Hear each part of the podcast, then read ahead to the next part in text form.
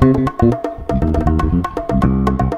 Você acredita em magia? Você acredita em destino? Ou acha que as pessoas podem decidir o que vai acontecer em suas vidas? Independentemente da resposta que você der para essas perguntas, eu preciso te advertir. Cuidado com o que você deseja, cuidado com o que você pede, cuidado com o que você quer. Por que, que eu tô falando isso? Imagine que você tenha acesso a um amuleto, a um amuleto mágico, a uma relíquia preciosa que tenha poderes sobrenaturais, como uma lâmpada do Aladim, que você, ao pegar e fechar em suas mãos e desejar ardentemente, você tem a capacidade de realizar três desejos. Será que os seus desejos lhe trariam felicidade? Será que os seus desejos não trariam consequências tóxicas, negativas, cruéis para você mesmo ou para pessoas que te cercam? E se trouxesse? Seria por culpa desse amuleto, por culpa da magia ou seria simples coincidência? É disso que fala o conto A Mão do Macaco, publicado no ano de 1902 de William W. Jacobs, escritor estadunidense. Esse é um dos contos mais antologiados de coletâneas, de antologias, de reuniões de contos de terror, porque ele de fato é extremamente impactante. E ele traz para nós essas reflexões que operam sobre nossas existências, destino,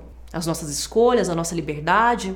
O que é liberdade? O que a gente deseja é o certo, é o melhor pra gente? Existe justiça e lei cósmica, justiça e lei divina? As coisas têm que ser como são? Essas perguntas ficam ecoando, eu não tenho resposta para elas. Eu não sei se você vai ter, também não quero que você tenha, mas eu quero que você reflita nessas indagações a partir da leitura desse conto. É um dos contos que eu tenho o maior prazer de ter lido na vida, é um dos contos que eu mais indico para alunos, alunas, ex-alunos, ex-alunas, amigos e amigas lerem. E sempre a experiência é a mesma quando eu tenho a oportunidade de mediar essa leitura. Impacto, surpresa, mal-estar, desconforto. O conto se inicia, ele é dividido em partes. Ele se inicia na casa de uma família, uma família tradicional do final do século século XIX, pai, mãe mais velhos e o filho adulto. O filho adulto trabalha fora para ajudar, mora com os pais para ajudar os pais. E numa noite chuvosa eles estão jogando xadrez, a mãe está tricotando e o pai e filho estão jogando xadrez. Até que eles recebem uma visita do sargento Morris, um homem muito vivido, com marcas inclusive na sua face, no seu rosto, na sua pele, dessas experiências, né? Já esteve na Índia, já participou de guerra,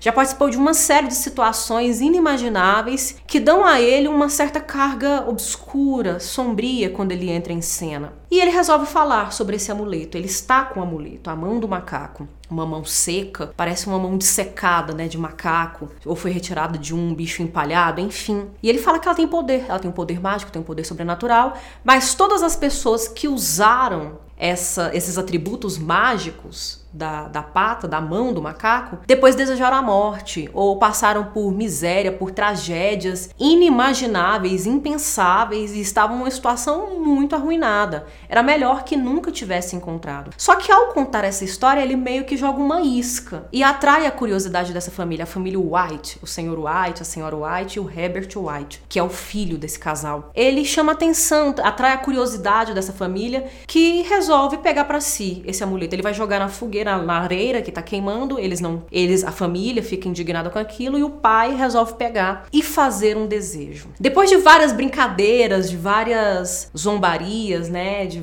de vários vários ares de desprezo e galhofa com aquele símbolo tão poderoso diante deles, mas que eles ainda não imaginavam que era tão poderoso, é, eles, é, o pai resolve fazer um pedido teste. Eu não vou pedir para ficar rico porque eu acho que eu tenho tudo que quero. Eu não preciso ficar famoso nem nada disso. É um homem humilde, né, de desejos modestos. Até que o filho e a mãe incentivam. Deseja então quitar a hipoteca da casa, né? Tá faltando umas 200 libras para quitar essa hipoteca. Deseja então que isso aconteça. Ele deseja, ele faz o pedido, segurando firmemente, a chuva torrencial ali fora, né? Um clima bem típico de narrativa gótica, de narrativa de terror, de narrativa romântica, né? O romantismo também foi muito macabro. Ele faz o pedido e sente a mão mexer na mão dele, dentro da mão dele, fica apavorado, joga num canto, deixa ali desprezado.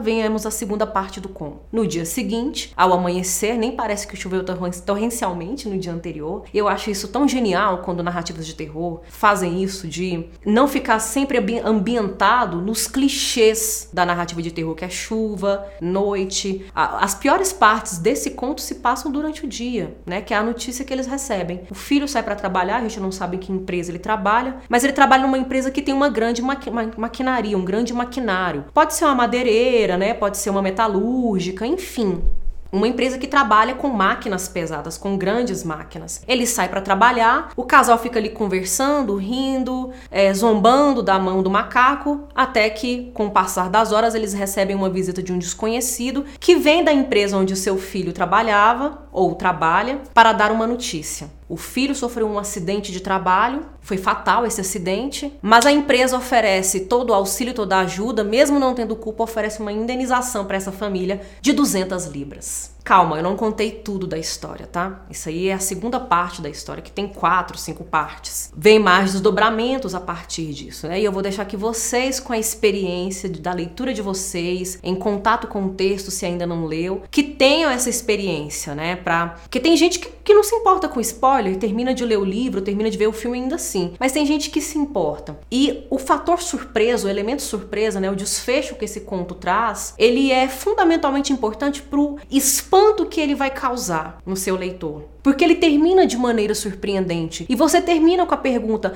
foi coincidência ou aconteceu porque tinha que fazer, tinha que acontecer? A mão do macaco foi responsável por isso ou é apenas uma superstição que apareceu numa hora muito conveniente em que as mentes ficaram vulneráveis para acreditar naquilo ou não?